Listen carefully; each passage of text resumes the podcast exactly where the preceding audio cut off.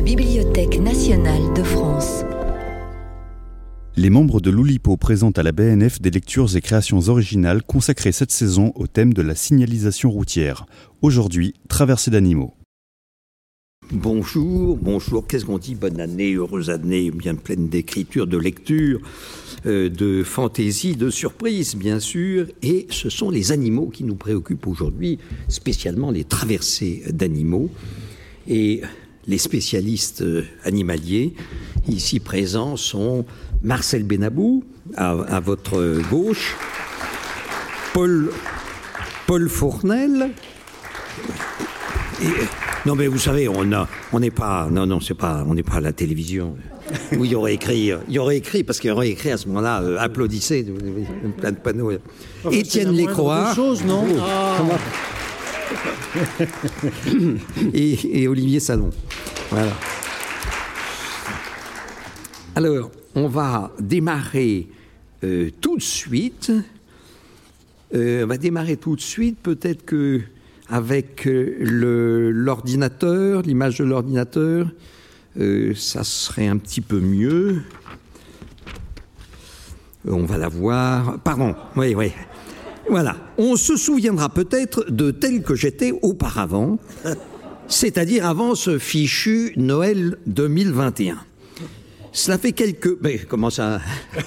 Je vois pas ce qu'il y a de drôle. Je monte tel que j'étais jusqu'à l'an passé et, ça fait rire. Ça, c'est euh, ça fait quelques décennies que je me présente pratiquement une fois par mois devant le sympathique, si sympathique et si fidèle public de la BNF.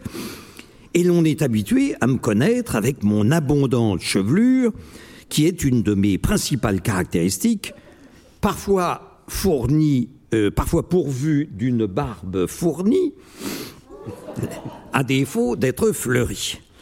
Bah, vous m'avez tous vu comme ça. Cette barbe et cette tignasse sont précisément ce par quoi l'on me reconnaît. Enfin, l'on me reconnaissait. Ou éventuellement, parfois, par mes tenues, qui sont toujours à la pointe de la mode, mode que je suis à la lettre. Voilà. Voilà.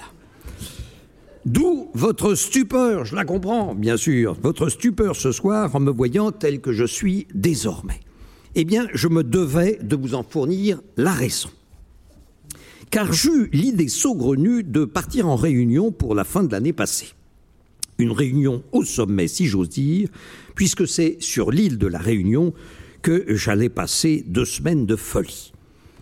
Et la folie a commencé tôt, car l'avion un Airbus, un très gros Airbus A350, parti à 7 heures du matin comme prévu, survolait Rome au bout de deux heures et demie, sur les 11 heures totales de vol, lorsque le commandant de bord nous annonça que plus aucune toilette ne fonctionnait, que nous étions plus de 400 à bord et que nous risquions de ne plus pouvoir tenir jusqu'à 21 heures nous allions conséquemment et tout simplement faire demi-tour et rentrer à Orly. Nous y atterrîmes à midi, était parti à 7 heures. J'y étais dès 5 heures du matin.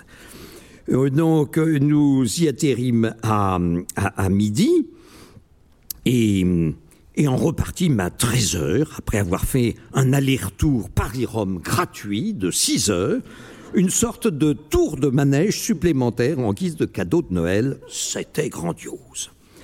Alors, je finis quand même, et pas, pas, moi seul du reste, par atterrir à Saint-Denis de la Réunion à 3 heures du matin, où une encore plus grandiose surprise m'attendait. Les Réunionnais sont assez défavorables au vaccin, de sorte que le virus galopait assez vite en décembre le préfet venait d'interdire les rassemblements publics et les feux d'artifice de fin d'année. Cependant, bravant cette interdiction, nous dirigeâmes nos pas vers l'un des sommets de la Réunion. Je dis nous car j'avais rejoint une fort sympathique personne qui se trouve être euh, ma fille, mais là c'est une simple coïncidence. Il semblait y avoir au, loin, vous voyez à gauche, euh, un feu de joie. Mieux qu'un feu de joie, c'était une suite ininterrompue de feux de Bengale, de jets, de fumée, de flammes. C'était merveilleux. En dépit du fait que les artificiers locaux se bornaient à envoyer des fusées jaunes, oranges ou rouges. Pas de couleur froide. Hein. on peut les voir peut-être. voilà, vous voyez, les, feux de Bengale. Nous restâmes ébahis devant le spectacle durant plusieurs heures. Ah, peut-être on peut regarder quelque chose, la suivante. Regardez, c'est un tout petit film que j'ai, comme ça, pris au téléphone. Regardez, regardez, quand même assez magique. Hein Alors c'était interdit, hein je le redis, préfectoralement, c'était interdit. Mais enfin, ça pétait, ça crachait, ça rotait. Enfin, bon, c'était non, c'était magique. Hein. Et, et, donc, euh, ça me restait plusieurs heures, au terme desquelles ma fille m'annonça tout à trac Mais tu as perdu ta tignasse. En effet, je m'étais trop approché sans m'en rendre compte. Le feu du piton de la fournaise m'avait complètement cramé les cheveux, lesquels semblent depuis ne plus pouvoir repousser. Et les animaux dans tout ça, me direz-vous? Ah oui, traverser les animaux. Mais j'y viens, j'y viens, je n'oublie jamais le thème, de la séance. Car la morale de cette affaire, on peut avoir la dernière image, la morale de cette affaire, c'est que même ratiboisés par le volcan, les chauves sourient.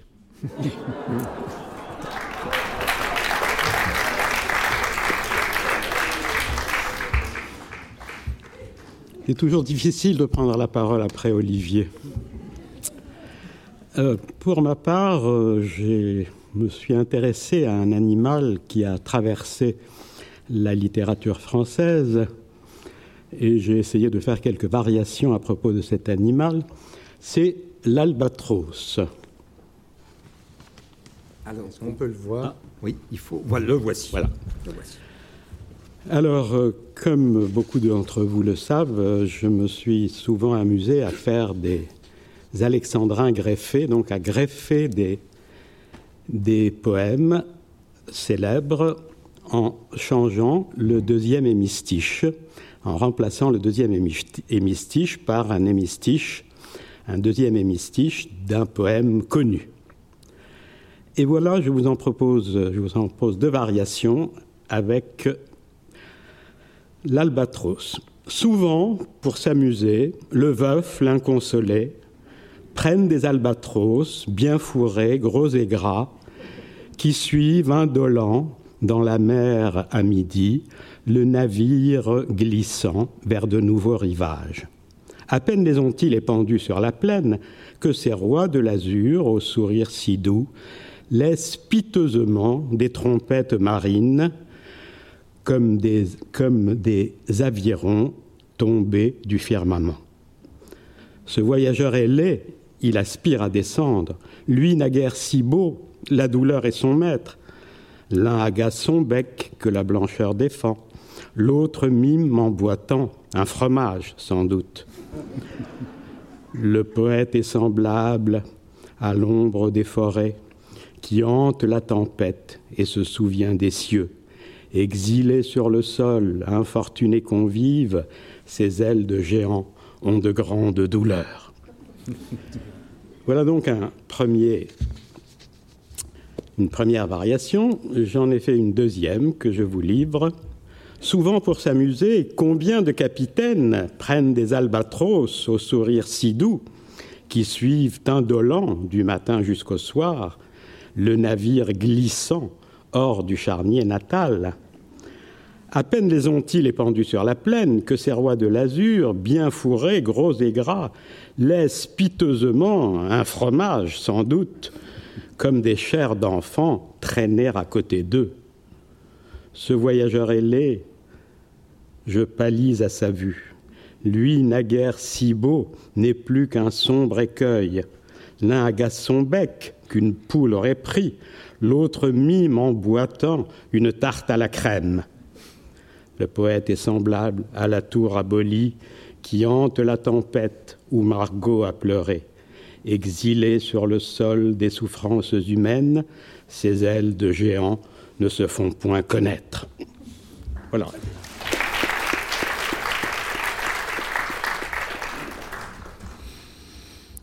Euh, je vais vous lire un, extrait, enfin non pas, pas un extrait, un, sonnet que j'ai fait, euh, qui, s'appelle Sonnet faux et qui euh, est dans mon livre qui s'intitule Bande de sonnets.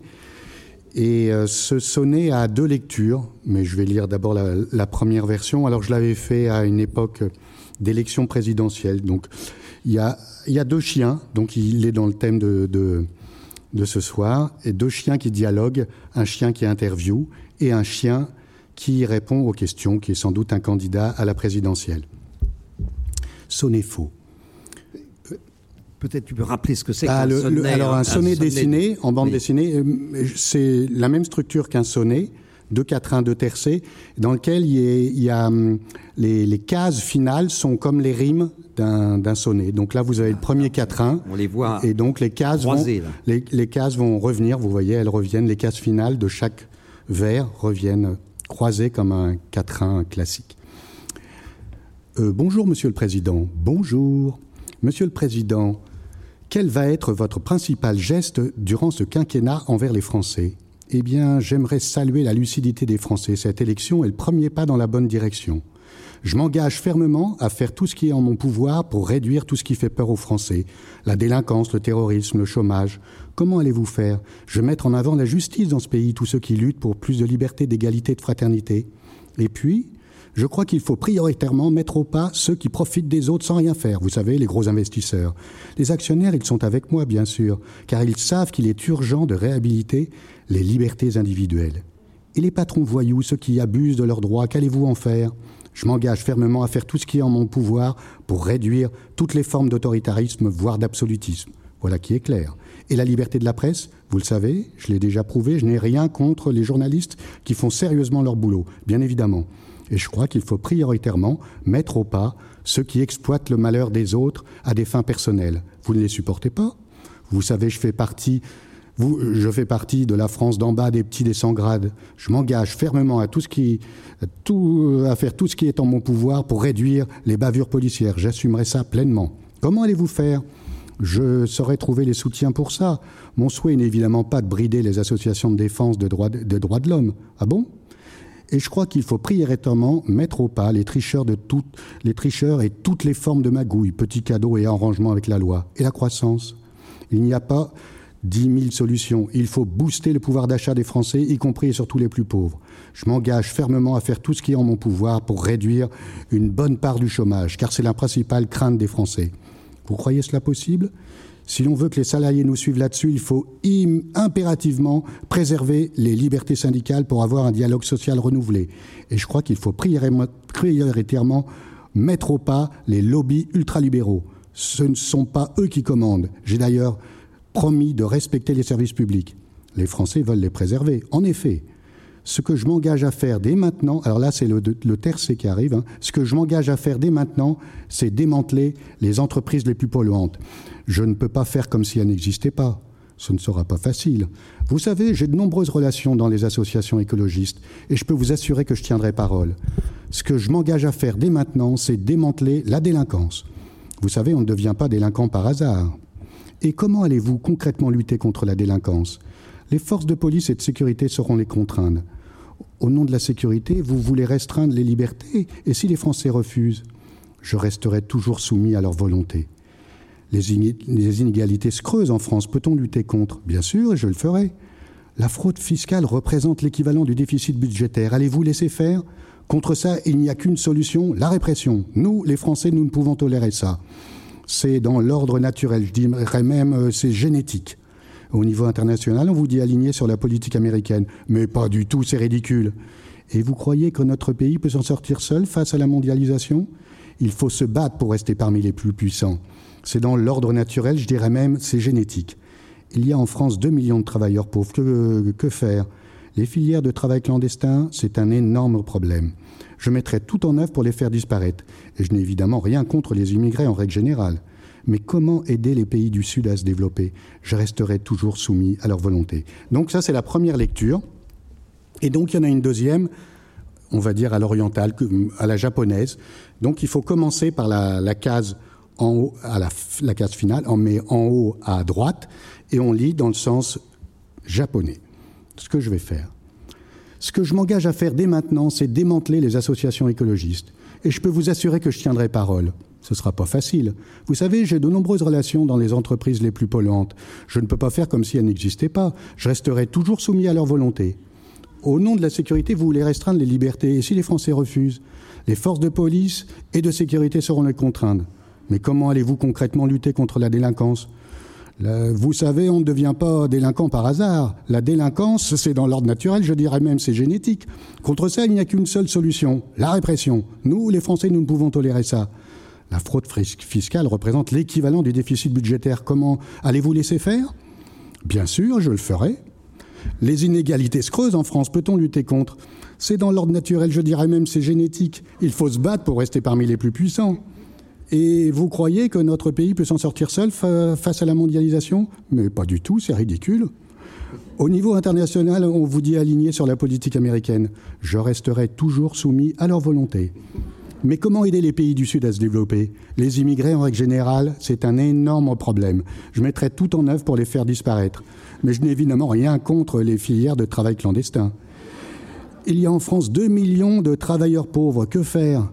Je m'engage fermement à faire tout ce qui est en mon pouvoir pour réduire à la France d'en bas les petits et sans grade. Vous ne les supportez pas. Vous savez, je fais partie de ceux qui exploitent le malheur des autres à des fins personnelles. Et je crois qu'il faut prioritairement mettre au pas les associations de défense de droits de l'homme. Ah bon? Comment allez-vous faire? Je saurais trouver des soutiens pour ça. Mon souhait n'est évidemment pas de les brider, de brider les bavures policières, j'assumerai ça pleinement. Je m'engage fermement à faire tout ce qui est en mon pouvoir pour réduire le pouvoir d'achat des Français, y compris et surtout les plus pauvres. Et la croissance, il n'y a pas mille solutions. Il faut booster les tricheurs et toutes les formes de magouilles, petits cadeaux et arrangements avec la loi. Et je crois qu'il faut prioritairement mettre au pas les libertés syndicales pour avoir un dialogue social renouvelé. Vous croyez cela possible? Si l'on veut que les salariés nous suivent là-dessus, il faut impérativement préserver une bonne part du chômage, car c'est la principale crainte des Français. Ce que je m'engage à faire dès maintenant, c'est démanteler les services publics. Mais les Français veulent les préserver. En effet, ce ne sont pas eux qui commandent. J'ai d'ailleurs promis de respecter les lobbies ultralibéraux. Je m'engage fermement à faire tout ce qui est en mon pouvoir pour réduire la lucidité des Français. Cette élection est le premier pas dans la bonne direction. Monsieur le Président, quel va être votre principal geste pendant ce quinquennat envers les Français? Eh bien, j'aimerais saluer. Bonjour. Euh, bonjour, Monsieur le Président.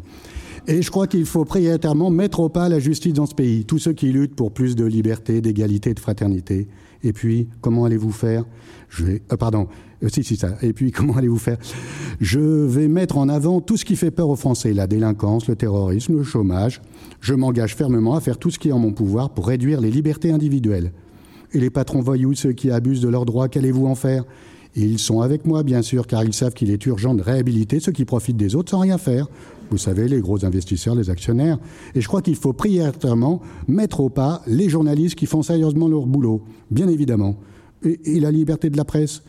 Vous savez, je l'ai déjà prouvé, je n'ai rien contre toutes les formes d'autoritarisme, voire d'absolutisme. Voilà qui est clair.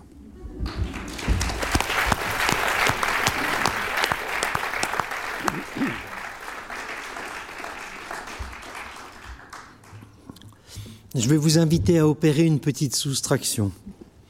Les, textes que je vais vous lire, extraits d'un bestiaire, je les, qui paraîtrait dans un an à peu près, je les destine aux enfants entre 5 et 8 ans. Donc soyez gentils de diminuer vos exigences jusqu'à cette altitude. Merci. Et nous commençons par la girafe. La girafe a un torticolis. C'est une immense maladie. Immense maladie. Elle doit garder son cou au chaud, bien au chaud, et aussi chaud en bas qu'en haut, en haut. La voilà donc qui roule son écharpe, interminable écharpe. Elle tient son long cou penché, penché, et elle voit le monde sur le côté incliné. Elle a du mal à viser la feuille et l'épine qu'elle rêve de manger pour se soigner. Quand pourra-t-elle se redresser la girafe penchée?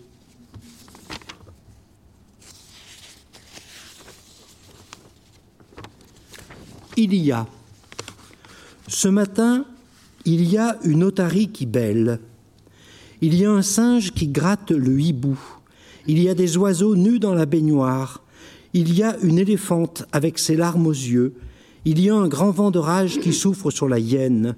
Il y a un lynx qui caresse sa colombe. Il y a une vache qui pêche le saumon. Il y a un chien qui joue de la mandoline. Il y a un moustique gros comme un camion. Il y a un rhino qui câline un hippo. Il y a un cheval monté par un chat qui file sur l'obstacle. Il y a carnaval chez les animaux.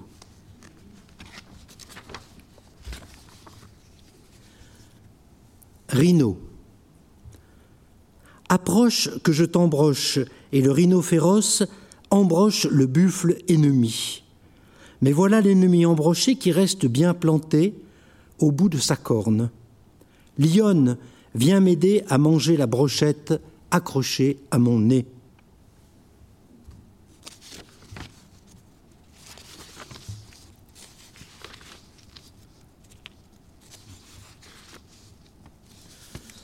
Les petits animaux, idée reçue.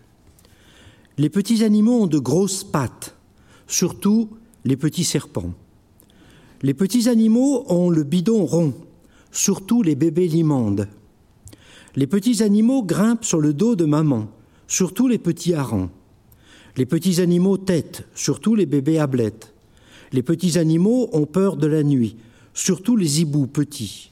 Les petits animaux sont frileux, surtout le bébé phoque. Les petits animaux font pipi partout, surtout les jeunes hirondelles. Les petits animaux font caca partout, surtout mon petit toutou. Bonobo. Quand le bonobo est en colère, il fait un câlin. Quand le bonobo s'est fait voler sa noisette, il fait un câlin. Quand le bonobo s'est fait piquer sa cacahuète, il fait un câlin. Quand rien ne va chez le bonobo, il fait un câlin. L'élégance de l'hippo. On ne dira jamais assez l'élégance de l'hippopotame, dont on vante volontiers les lourdeurs et les obésitudes. Ce gros père n'a pourtant pas son pareil pour faire disparaître discret son caca. D'un éventail de queue, il le ventile, et le voici en mille éclats dispersé dans Dame Nature, fécondant les champs alentours, badigeonnant les troncs de belles merdes vertes, crépitant le lac ou la mare et décorant le passant, la passante en tropical habit comme on en porte au safari, popotame. On revient à la girafe. La girafe a un si long cou que ce qu'elle mange lundi se digère mardi. Le petit creux du mercredi ne se remplit que le jeudi. C'est pourquoi la girafe est prévoyante. On la voit mâchouiller tout le jour, tous les jours.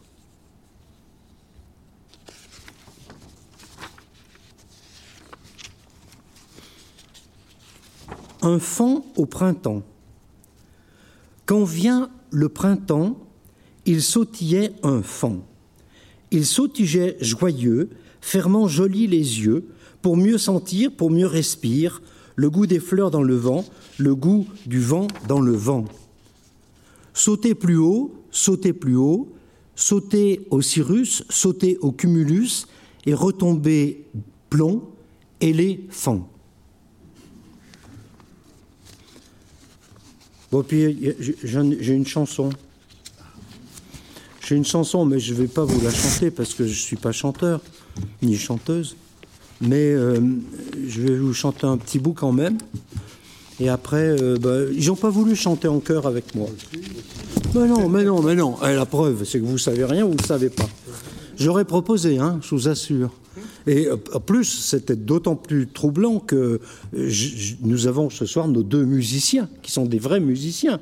L'un joue du piano, l'autre du sous-bassophone. Diable. Et aussi de l'accordéon, diatonique. Diatonique s'il vous plaît. Alors tant pis. C'est l'orphéon qui traverse le pont, c'est l'orphéon, c'est l'orphéon. La clarinette fait courir la belette et le piston fait rugir le lion, pom, pom, pom, c'est l'orphéon qui traverse le pont, c'est l'orphéon, c'est l'orphéon. La flûte de pan fait marcher l'éléphant, le long pipeau fait courir le taureau, et ainsi de suite.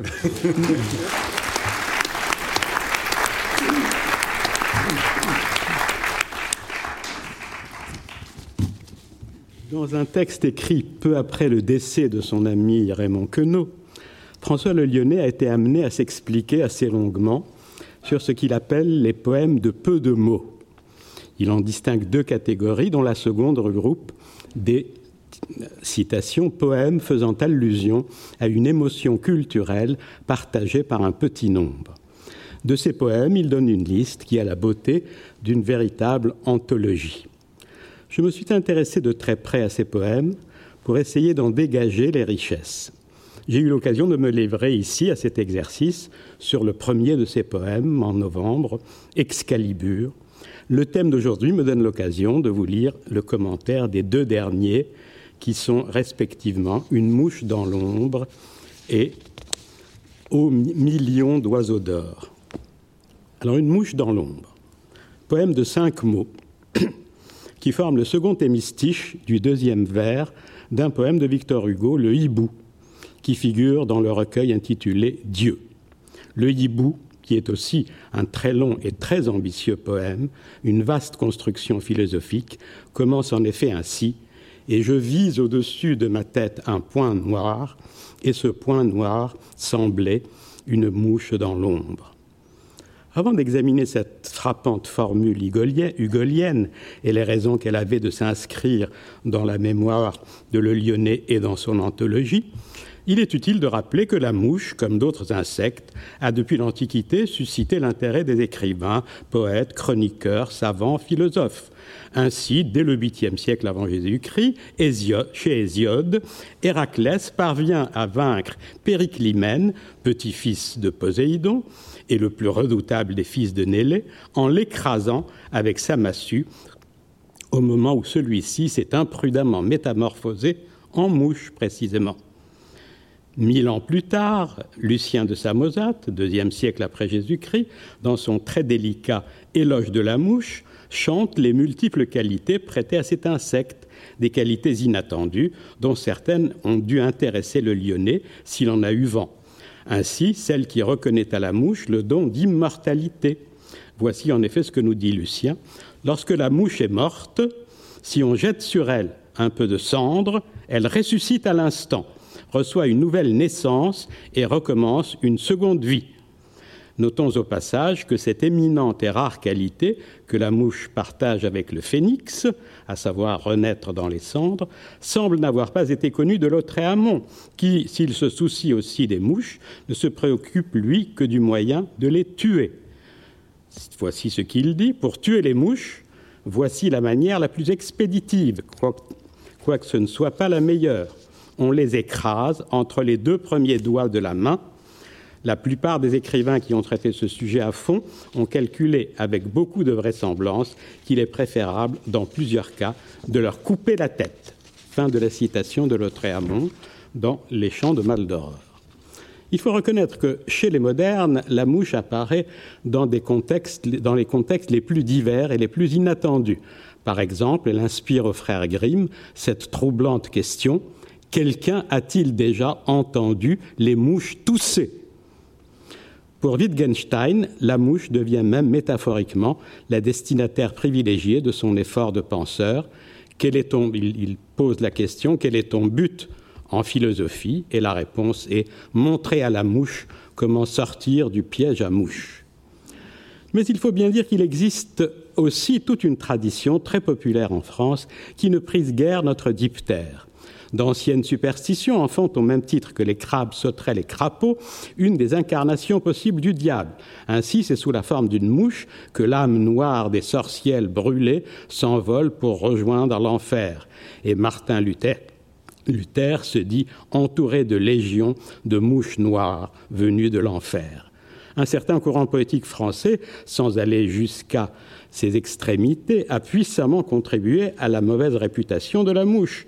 Le bon La Fontaine n'y est pas pour rien, lui qui, dans deux de ses fables, s'est amusé à lui jeter l'opprobre, l'accusant d'agitation inutile, le coche et la mouche, ou de prétention infondée, la mouche et la fourmi. C'est ce regard, c'est un regard encore plus négatif qui est porté sur elle dans la grande poésie du XIXe siècle. Elle se trouve désormais surtout associée à la putréfaction, à la puanteur. Ainsi, chez Baudelaire, dans une charogne, les mouches bourdonnaient sur ce ventre putride, et chez Rimbaud, qui semble ici se situer dans la continuité de, de Baudelaire, elles bombinent autour des puanteurs cruelles. Telle est l'impressionnante série, positive ou négative, dans laquelle peut s'inscrire la mouche de notre poème. Mais nous, avons, nous savons de plus qu'elle est ici plongée dans l'ombre, l'ombre étant, avec la lumière, un des mots les plus importants du vocabulaire littéraire de Victor Hugo. Qu'est-ce qui a pu inciter le Lyonnais à l'inclure dans son anthologie? Sans doute le fait qu'elle incarne parfaitement, dans le contexte où elle apparaît, ce que le poète veut suggérer, à savoir l'indistinction, quoi de moins perceptible en effet que le noir sur noir d'une mouche dans l'ombre.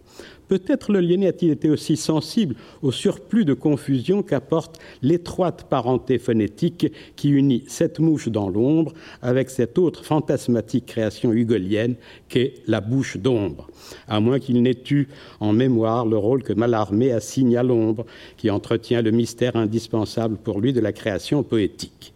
Mais en continuant la lecture du poème de Victor Hugo, on découvre à la strophe suivante que le point noir qui semblait une mouche est en fait un hibou, d'où le titre de la pièce, un hibou qui va tenir un long discours au nom de la doctrine philosophique du scepticisme pour laquelle le Lyonnais pouvait avoir quelque indulgence à ces considérations qui ont pu éveiller l'intérêt de Le Lyonnais pour l'hémistiche hugolien, pourrait bien s'ajouter, mais d'une façon plus hypothétique, trois autres justifications une lointaine réminiscence proustienne, puisque pour Proust, l'été se marque non moins par ses mouches et moustiques que par ses roses et ses nuits d'étoiles.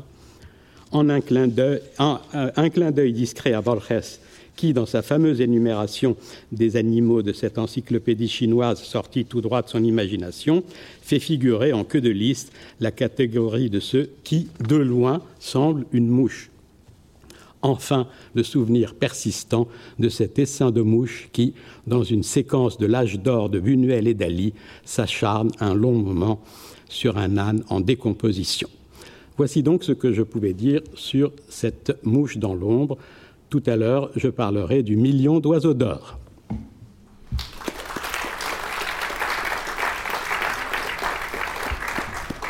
Alors oui, tout à l'heure, tout à l'heure, mais nous avons pris un retard considérable, hein, je vous le dis tout de suite. Euh, je vais essayer d'être très bref euh, pour vous dire, oui, tiens, je vais parler de Biville. Ah, mais c'est pas Biville-sur-Mer, pardon, Biville-sur-Mer, euh, c'est pas du tout là. Biville-sur-Mer est une petite bourgade de Seine-Maritime. Mais moi, je me trouvais en août 2020 euh, à Biville.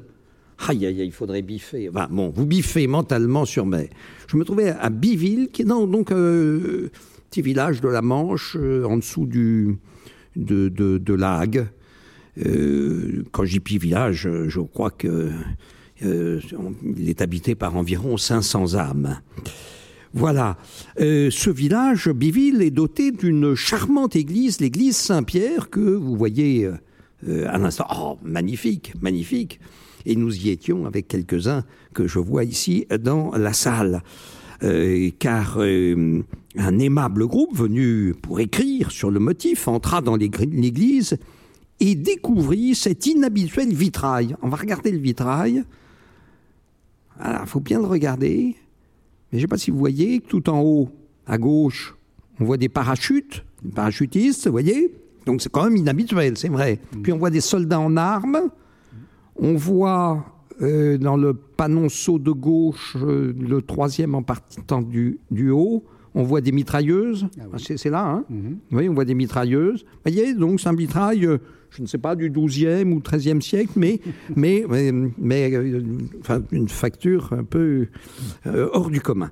Bon, et les animaux dans tout ça? Mais oui, mais oui, j'y viens, j'y viens. Vous allez voir que je suis parfaitement la thématique du jour car nous longeâmes les dunes du bord de mer en compagnie d'une représentante de l'association locale de défense des animaux, et nous, pûmes voir, nous voir de nombreuses rainettes arboricoles. Tenez, vous allez voir, c'est pas très gros une rainette arboricole, puis c'est surtout d'un verre extrêmement tendre qui font en moyenne 2 cm de long. Mais la vie des, des batraciens locaux est fragile. Tiens, à propos de batraciens, imaginons qu'on ait deux batraciens pas tout à fait sur la même ligne de niveau. Donc, on pourrait dire que je pars de, celui qui est en bas. Hein. Si l'un est aval, l'autre est amont. L'autre est amont. Voilà, je sais pour rebondir. C'est pour rebondir sur, sur Marcel. Bon, rien à voir. Rien à voir. La vie des batraciens locaux est fragile, qui ont besoin de migrer pour se reproduire à quelques centaines mètres de mètres de là. Les dangers sont innombrables, à commencer par les véhicules automobiles qui écrasent les grenouilles sans vergogne et même sans s'en rendre compte. À peine un léger pchuit, un bruit d'éponge mouillée, et c'est une vie perdue, un batracien de moins, quelle misère. L'association a donc pris les choses en main et demande les plus grandes vigilances et prudences aux conducteurs, surtout nocturnes. Et cela est signifié par le panneau suivant, qui semble être un apax dans le monde de la signalisation routière. Euh, remonte-le encore une fois, euh, la, suivante. Voilà, là on le voit peut-être un peu mieux. Traversée nocturne de batraciens. Voilà, vous êtes avertis et faites bien attention où vous faites rouler vos roues et que longtemps encore vivent les rainettes arboricoles.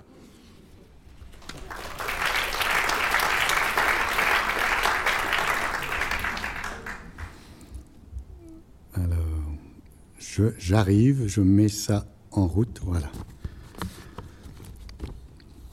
Mis à part euh, les escargots et quelques bestioles saugrenues, les animaux dans leur grande masse sont de deux genres, mâles ou femelles.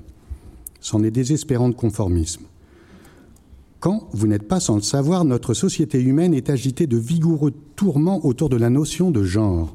Récemment, les débats se sont centrés autour du pronom personnel neutre, yel, apparu dans les pages du Robert. Notre langue française est hélas profondément genrée. Pas un seul nom qui ne soit masculin ou féminin, peu d'adjectifs ou de pronoms qui y échappent.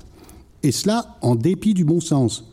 Pourquoi diable faut-il dire une verge ou un vagin, une couille ou un nichon? C'est absurde. L'Oulipo ne pouvait évidemment rester absente de ce terrain d'enjeu. Notre consoeur Anne Garetta s'y est déjà confrontée dans son livre Sphinx, paru en 1986, dans lequel les sexes des protagonistes euh, ne sont jamais déterminés. Bon, il convenait bien évidemment de pousser plus loin ce combat, et j'ai décidé de l'entamer par une réécriture épicène du livre de la Genèse. C'est le début de tout. J'y ai ôté tout ce qui est genré, les noms communs évidemment, et tous les adjectifs, pronoms, participes passés, etc., qui ne soient pas de genre indifférencié. Dieu lui-même ne pouvait rester cloîtré au seul genre masculin. Je l'ai rebaptisé Diese, en attendant mieux, déesse, diese, voilà. Ce n'est qu'un début, c'est un travail en cours, la tâche est vaste, il s'agit maintenant de neutraliser toute la littérature française. Il y a du boulot. Donc voici la Genèse. Alors je vais la mettre en, dans la version standard que vous connaissez sans doute tous.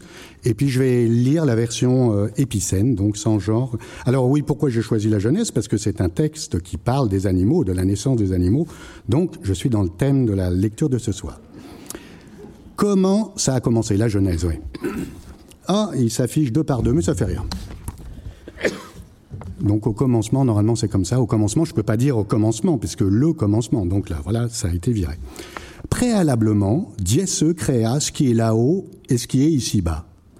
Ce qui était ici-bas était informe et vide, c'était sombre au-dessus de rien, et ce que Diese soufflait planait au-dessus de ce qui est liquide.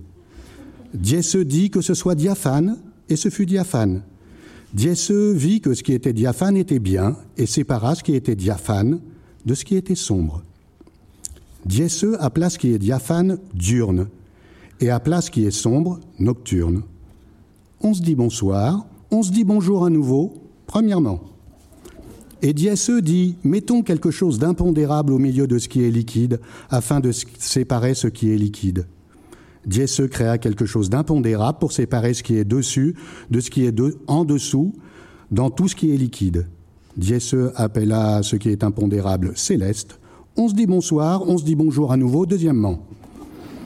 Et Diese dit que ce qui est liquide en dessous de ce qui est céleste se rassemble ici et que paraisse ce qui est terrestre et ferme. Et ce fut ainsi. Diese à place qui est terrestre et ferme tellurique, et à place qui est liquide maritime. Et diese vit que cela était bien. Diese dit que ce qui est tellurique produit ce qui pousse et qui est verdâtre, ce qui est botanique et porte de quoi se semer, et que ce qui est terrestre, et que sur ce qui est terrestre, ce qui est arboricole fructifie et se sème spécifiquement. Et ce fut ainsi. Ce qui est terrestre produisit ce qui pousse et est verdâtre, ce qui est botanique avec de quoi se semer spécifiquement, et ce qui est arboricole qui fructifie et se sème spécifiquement. Et Diese vit que cela était bien. Deuxième page. On se dit bonsoir, on se dit bonjour à nouveau. Troisièmement. Et Diese dit que ça luise en haut de ce qui est céleste pour séparer ce qui est diurne de ce qui est nocturne, et que ça serve pour signaler ce qu'on doit fêter et marquer ce qui est cyclique et temporaire, et que ça luise en haut de ce qui est céleste pour éclairer ici-bas. Et ce fut ainsi. Ah ben j'y arrive, j'y arrive, il n'y a que le début. Et je, je, je, couperai plus tard. Et voilà, Diese fit ainsi, primo quelque chose de diaphane et très vaste pour commander quand on y voit bien, et deuxio quelque chose de diaphane et moins vaste pour commander quand on n'y voit rien. Ainsi fut fait tout ce qui est stellaire. Diese plaça ça tout en haut de ce qui est céleste pour éclairer ici-bas pour commander quand on y voit bien et quand on n'y voit, y voit rien pour séparer ce qui lui de ce qui est sombre. Et Diese vit que cela était bien. On se dit bonsoir, on se dit bonjour, à nouveau, quatrièmement. Et Diese dit que ça foisonne et vive dans ce qui est liquide et que ça vole au-dessus d'ici-bas, sous ce qui est céleste tout là-haut. Diese créa spécifiquement ce qui est gigantesque, terrible et ichthyologique, tout ce qui vit, va et vient et foisonne dans ce qui est liquide, et aussi spécifiquement tout ce qui est ornithologique et vole. Et vit que cela était bien. Diese les bénit ainsi. Soyez fertiles et multipliez-vous. Remplissez ce qui est liquide. Ce qui est ornithologique se multiplie ici-bas. On se dit bonsoir, on se dit bonjour à nouveau, cinquièmement. Et Diese dit que naisse ici-bas ce qui est zoologique spécifiquement, noble, infime et sauvage chez Solon. Et ce fut ainsi. vit, fit ce qui est zoologique et sauvage spécifiquement, ce qui est zoologique et noble spécifiquement, ce qui est zoologique et infime spécifiquement, et vit que cela était bien. Diese dit faisons l'aime. Ah, c'est comme on est tout pareil. Il faut juste la fin. Ah bon, alors je, coupe. Ah oui, mais je, ne ferai pas ma deuxième euh, partie. Oui, mais... Bon, alors je coupe. Eh bien, écoutez, nous allons conclure. Et, euh, mais je fais, je fais l'homme et l'homme et voilà. Diese dit crée là, voilà. Diese dit faisons l'aime comme on est tout pareil, qu'il y ait elle maîtrise ce qui est histologique dans ce qui est liquide, ce qui est ornithologique dans ce qui est céleste, et tout ce qui vit est disparate ici-bas. Diese crée l'aime lui ressembla, et les créa aime et fomme. Dieu se les bénit et leur dit Soyez fertiles et multipliez-vous, remplissez tout ici-bas et qu'on vous obéisse, maîtrisez ce qui est histologique dans ce qui est liquide, etc., etc. Voilà.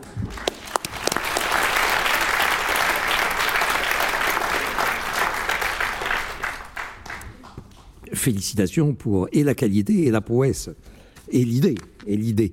Euh, je suis désolé de jouer un peu le gendarme. Je vais couper les six minutes d'intervention de, de eh ben, les miennes, tiens. Euh, euh, et on va terminer avec Marcel, que je vais demander d'abréger un tout petit peu. Si, si, si, si. et, et Paul. Si, si, si, mais vas-y, ah vas-y. Bon. tu abrèges un, tu abrèges je peux, Je ne peux pas couper, malheureusement. Alors, Millions d'oiseaux d'or. Voici donc le douzième et dernier poème de l'anthologie miniature de Le Lyonnais. Les cinq mots qui le constituent sont aisément reconnaissables. Il s'agit d'un hémistiche, le premier hémistiche d'un vers du bateau ivre de Rimbaud. Il est utile de rappeler l'ensemble du quatrain dans lequel il figure. J'ai vu des archipels sidéraux et des îles dont les cieux délirants sont ouverts aux vogueurs. Est-ce en ces nuits sans fond que tu dors et t'exiles, millions d'oiseaux d'or, ô future vigueur? Ce quatrain occupe la 22e place sur 25, une place importante dans l'économie générale du poème. Pour le bateau qui se dit perdu sous les cheveux, les des anses, jeté par l'ouragan dans l'éther sans oiseaux, il introduit en effet une question fondamentale. Dans quelle obscurité, nuit sans fond, se cache, tu dors et t'exiles, le million d'oiseaux d'or? Qui est le symbole de cette future vigueur que le bateau souhaite retrouver au terme de son errance. Que signifie donc l'apparition de ce poème dans notre anthologie? Par l'intérêt porté aux oiseaux, le Lyonnais sait qu'il s'inscrit dans une constante de la tradition culturelle occidentale aussi bien qu'orientale. On retrouve en effet cet intérêt sous de multiples formes, dans de multiples contextes, théâtral, religieux, aussi bien que poétique ou musical. Du côté occidental, on peut remonter au moins jusqu'à Aristophane et à sa comédie joyeusement utopique Les oiseaux, représentée au Grand Dionysie en 414 avant Jésus-Christ. On y voit les oiseaux tenter de reprendre les pouvoirs que les dieux leur ont dérobés. On songe, ensuite à la pratique romaine de la divination, reposant sur l'observation du vol des oiseaux, à saint François d'Assise et à son sermon aux oiseaux, aux pièces musicales de Clément Jeannequin, le chant des oiseaux, et à Jean-Philippe Rameau, le rappel des oiseaux, mais aussi à Léopardi et à son éloge des oiseaux qu'il considère comme étant, citation par nature, les créatures les plus joyeuses au monde. Du côté oriental, il suffit de rappeler le chef-d'œuvre de la mystique soufie, La conférence des oiseaux, du poète persan Fariduddin Attar. Rien de mieux attesté donc que l'utilisation des oiseaux. Il est significatif de, constater par exemple qu'un recueil comme l'anthologie du vers unique de Georges Chéadé s'ouvre avec mille oiseaux qui s'enfuient n'en font qu'un qui se pose de Supervielle et se clôt avec Mais ô muse, dis-moi quels sont tous ces oiseaux? de Guillaume de Salus du Bartas. La raison de cette récurrence, on le sait, c'est que l'oiseau se prête volontiers à un usage métaphorique aussi bien que symbolique. Le classique dictionnaire des symboles de Chevalier Gerbrandt ne lui consacre pas moins de cinq pages. Étant un animal céleste, doté de la faculté de voler, il est propre à suggérer et éventuellement à représenter en peinture comme en sculpture les aspirations les plus élevées celle par laquelle on rêve de s'affranchir du monde de la pesanteur, et c'est évidemment le cas ici mais on peut rappeler aussi les très suggestives apparitions d'oiseaux que l'on trouve chez Hugo ou chez Saint-Paul Roux. Et l'on n'oubliera pas les infinies suggestions que permet la maîtrise de cet outil incomparable de décryptage que l'on appelle la langue des oiseaux, qui séduisit aussi bien Cyrano de Bergerac qu'André Breton. Il faut enfin relever que les oiseaux ici interpellés sont dits oiseaux d'or, d'où leur vient cette qualification? Elle repose bien entendu sur la valeur universellement reconnue alors comme symbole d'éclat et de lumière, mais elle garde peut-être aussi pour Rimbaud le souvenir d'un conte des frères Grimm intitulé précisément L'oiseau d'or. Et elle porte sans doute aussi, pour le mélomane averti qu'était le Lyonnais, une allusion à Stravinsky et à son oiseau de feu. Il y avait assurément dans tout ce vaste arrière-fond de quoi inciter notre poète à choisir, pour succéder au triste hémistiche hugolien Une mouche dans l'ombre, et pour clore en beauté son anthologie, à choisir donc le lumineux hémistiche rimbaldien, évocateur d'un vaste et joyeux d'un vaste envol joyeux et coloré, et où, raffinement supplémentaire, la diérèse pratiquée dans millions, qui compte pour trois syllabes, ajoute encore un effet d'expansion. Notons que la même diérèse, et qui plus est répétée trois fois pour en multiplier encore l'effet, se trouve chez Hugo, millions, millions et millions d'étoiles. Je suis dans l'ombre affreuse et sous les sacrés voiles, la splendide forêt des constellations. J'arrête là.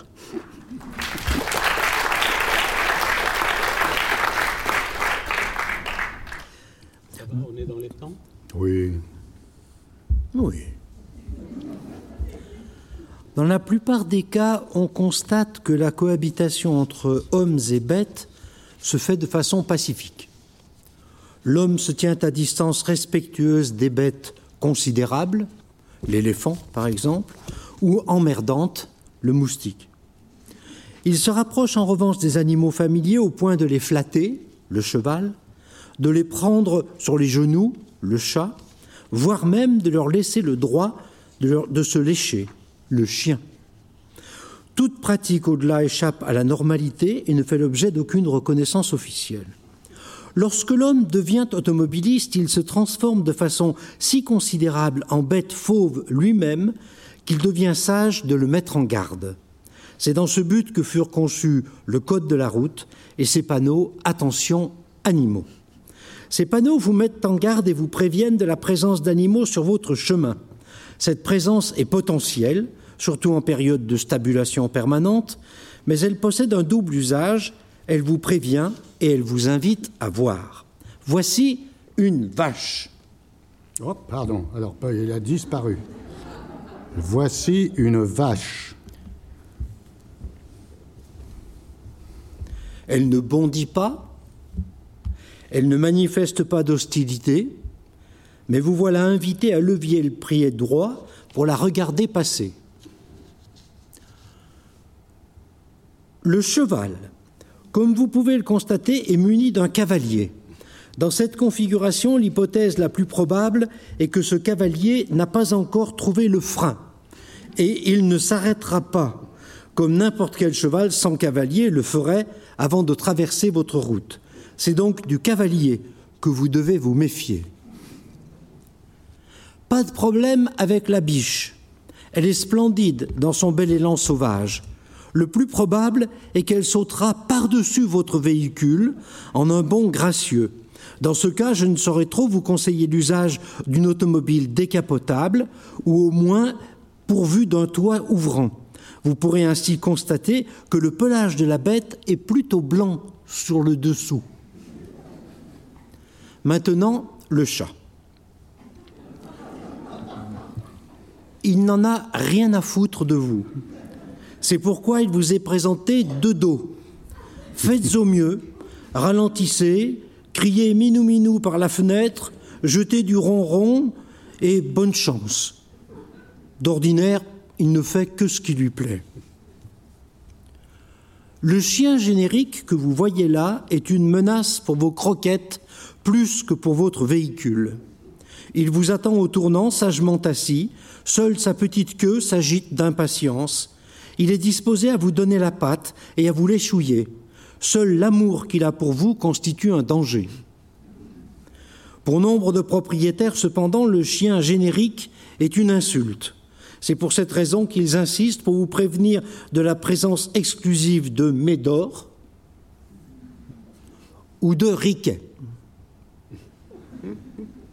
Puisque vous l'avez en photo, méfiez-vous plutôt des autres qui aboient alentour. Sortons maintenant de notre hexagone. S'il y a des mers à traverser, je vous conseille de laisser votre voiture et d'en louer une sur place. Nous voici au Grand Nord, où l'élan nous attend. L'élan est un gros animal avec des sortes d'ailes sur la tête. Cependant, il ne vole pas, et sa présence sur la chaussée peut avoir une force minérale.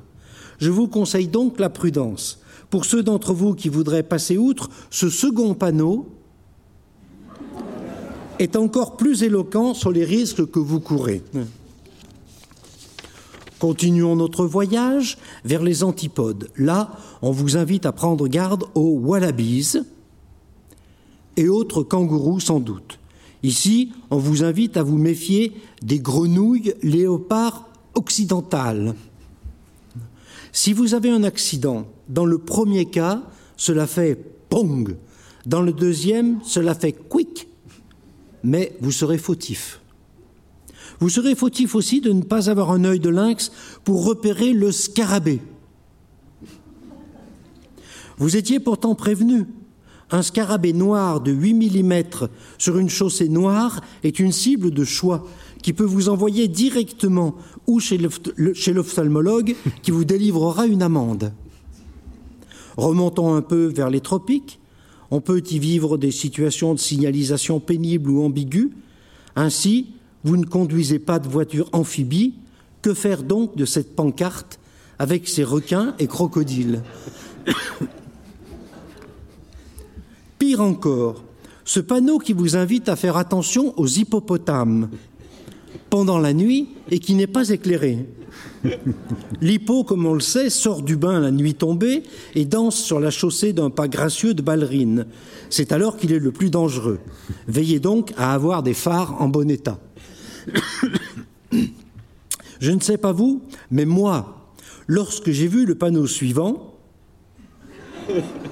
j'ai immédiatement fait demi-tour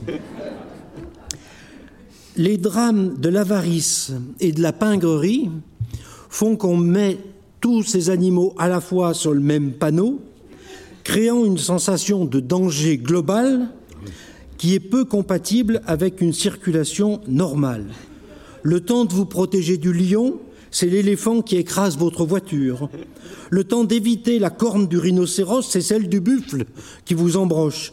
Ce sont trop de signes à la fois. Parfois, la pingrerie vous mène au désastre. Il me faut maintenant dénoncer un panneau félon. Ce panneau est le fait de la tortue elle-même. Cette limitation de vitesse à 10 km heure explique la morale d'une vieille fable selon laquelle la tortue serait plus rapide que le lièvre. Limitant la vitesse du lièvre à 10 km heure, la tortue se donne le beau rôle et gagne facilement à la fin.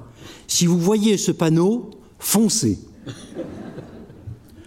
Ouf, nous voici dans le paisible désert d'Égypte.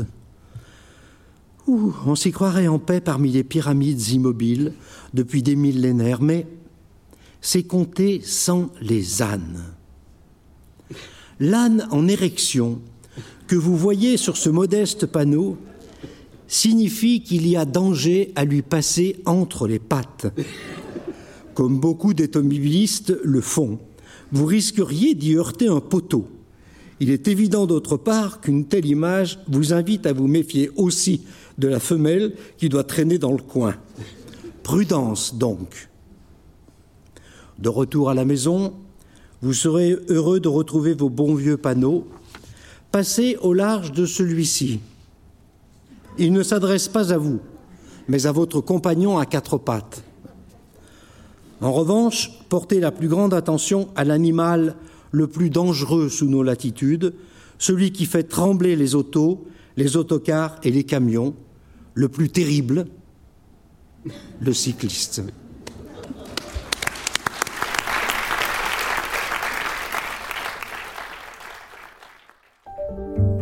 Venez d'écouter un podcast de la Bibliothèque nationale de France. Retrouvez les conférences, rencontres et créations de la BNF sur toutes les plateformes de podcast ainsi que sur le site bnf.fr.